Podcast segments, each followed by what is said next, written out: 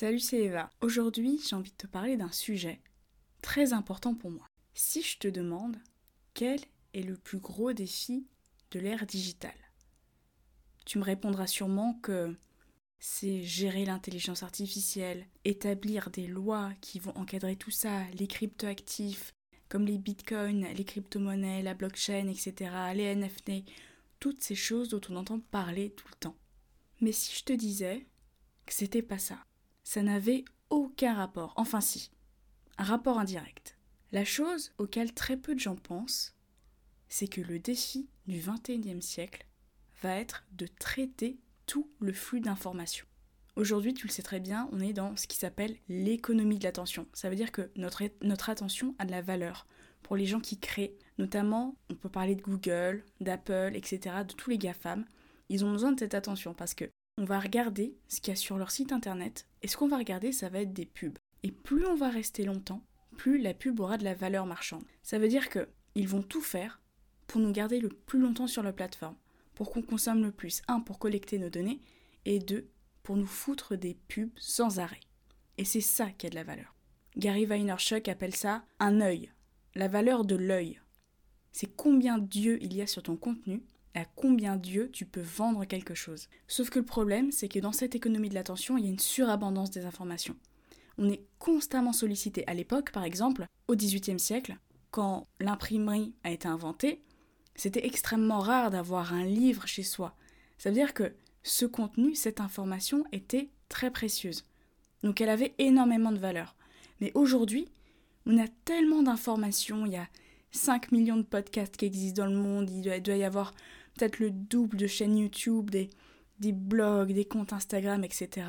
Des livres aussi, il y a énormément de livres, que on atteint un point où l'information est tellement grande qu'elle perd de sa valeur. C'est triste à dire, mais en fait, quand il y a 50 000 choses que tu peux trouver sur un sujet, la chose en elle-même n'a plus de valeur intrinsèque. Et le pire avec ça, c'est que nos esprits deviennent saturés. C'est normal, enfin je sais pas si t'es comme moi, mais à un moment où tu vois des contenus de partout, des vidéos YouTube de partout, des centaines de dizaines de milliers de livres à lire, c'est stressant à un moment et c'est normal. Dans l'économie de l'attention, on peut distinguer deux attentions, donc l'attention stimulée et l'attention interne. L'attention stimulée, c'est tout ce dont je t'ai parlé avant. Ça veut dire que c'est les annonceurs, Google, YouTube, etc., qui vont faire en sorte de te garder sur la plateforme en te montrant du contenu qui vont stimuler ton esprit, qui vont stimuler ton cerveau, ta dopamine, etc. Ça, c'est les gens qui contrôlent notre attention. Mais il y a l'attention interne. C'est celle que nous allons nous-mêmes contrôler. Et ça, c'est super compliqué aujourd'hui, on le sait très bien. Enfin, je veux dire, tout le monde est happé par son téléphone. Moi, je suis pas sur TikTok, mais même YouTube, c'est pareil, Instagram, c'est comme ça. On contrôle plus notre attention interne. Et donc, le défi personnel du 21e siècle, en dehors de tout ce qui est technologique, parce que c'est lié intimement à ça, ça va être de contrôler toute son attention. Et ça, c'est pour notre libre arbitre. À partir du moment où on ne peut plus contrôler ce qui arrive à notre esprit, ce qui arrive dans nos pensées, on perd notre libre arbitre.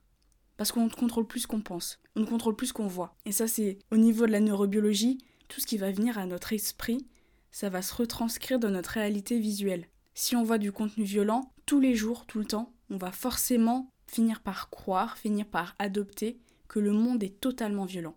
Il y a bien sûr une partie violente. Mais si on ne voit que ça, on va penser qu'il n'y a que ça.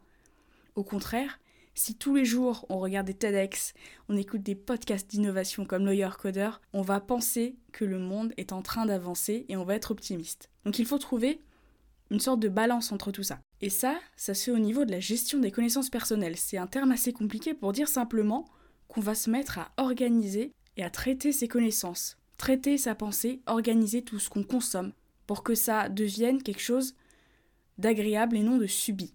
Alors pour ça, je sais pas si tu en as déjà entendu parler, mais en ce moment on parle beaucoup de, du second cerveau ou du concept de Zettelkasten. C'est un concept allemand, ça veut dire euh, boîte de carton, boîte, euh, et ça a été inventé par Niklas Luhmann, c'est un sociologue allemand. Et c'était pas très connu jusqu'alors parce que, comme c'était en allemand, il y avait personne qui avait vraiment pris le temps de se mettre à traduire tout ça. Mais là, je suis en train de lire un livre et j'aimerais bien t'en parler dans quelques temps quand je l'aurai terminé parce qu'il est assez conséquent et je prends beaucoup de notes dessus. Ça s'appelle How to Take Smart Notes.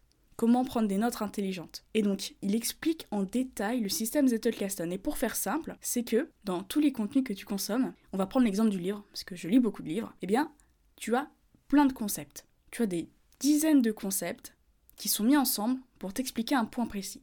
Et toi, ton travail là-dedans, ça va pas seulement d'être lire le livre comme ça et puis ensuite le ranger dans un placard ou le revendre, ça va être de prendre le temps de lire de manière consciente et de prendre des notes sur les choses qui te paraissent intéressantes, qui te paraissent importantes pour toi. Ensuite, la deuxième étape, c'est que ces notes, bah, tu vas pas non plus les laisser comme ça dans un carnet ou sur ton téléphone. Il va falloir les mettre dans un endroit, dans un endroit numérique ou même un endroit papier, ce qui va s'appeler ton second cerveau.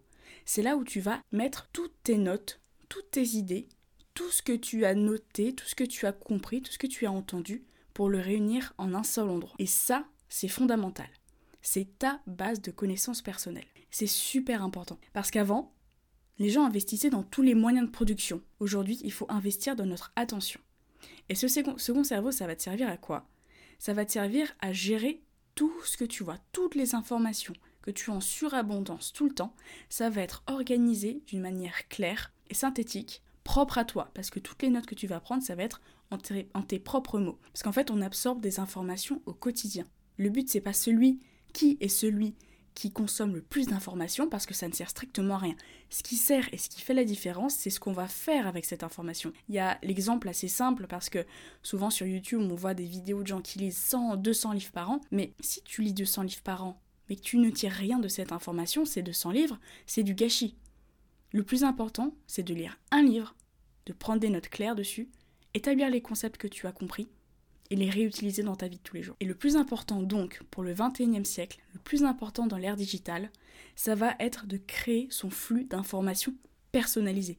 Ne plus se laisser abattre par la quantité d'informations qui a été créée pour nous créer, pour nous distraire, créer pour capter, retirer de l'argent de nos yeux, mais pouvoir avoir toutes ces connaissances dans un endroit et pouvoir contrôler ce qu'on veut consommer le second cerveau, c'est quelque chose que moi j'utilise là depuis deux ans. J'ai découvert ça il y a deux ans par Elliot Meunier. C'est un petit gamin surdoué qui faisait des vidéos sur YouTube. Et ça m'a fait adopter un système de prise de notes. Un système de prise de notes dans le logiciel Obsidian.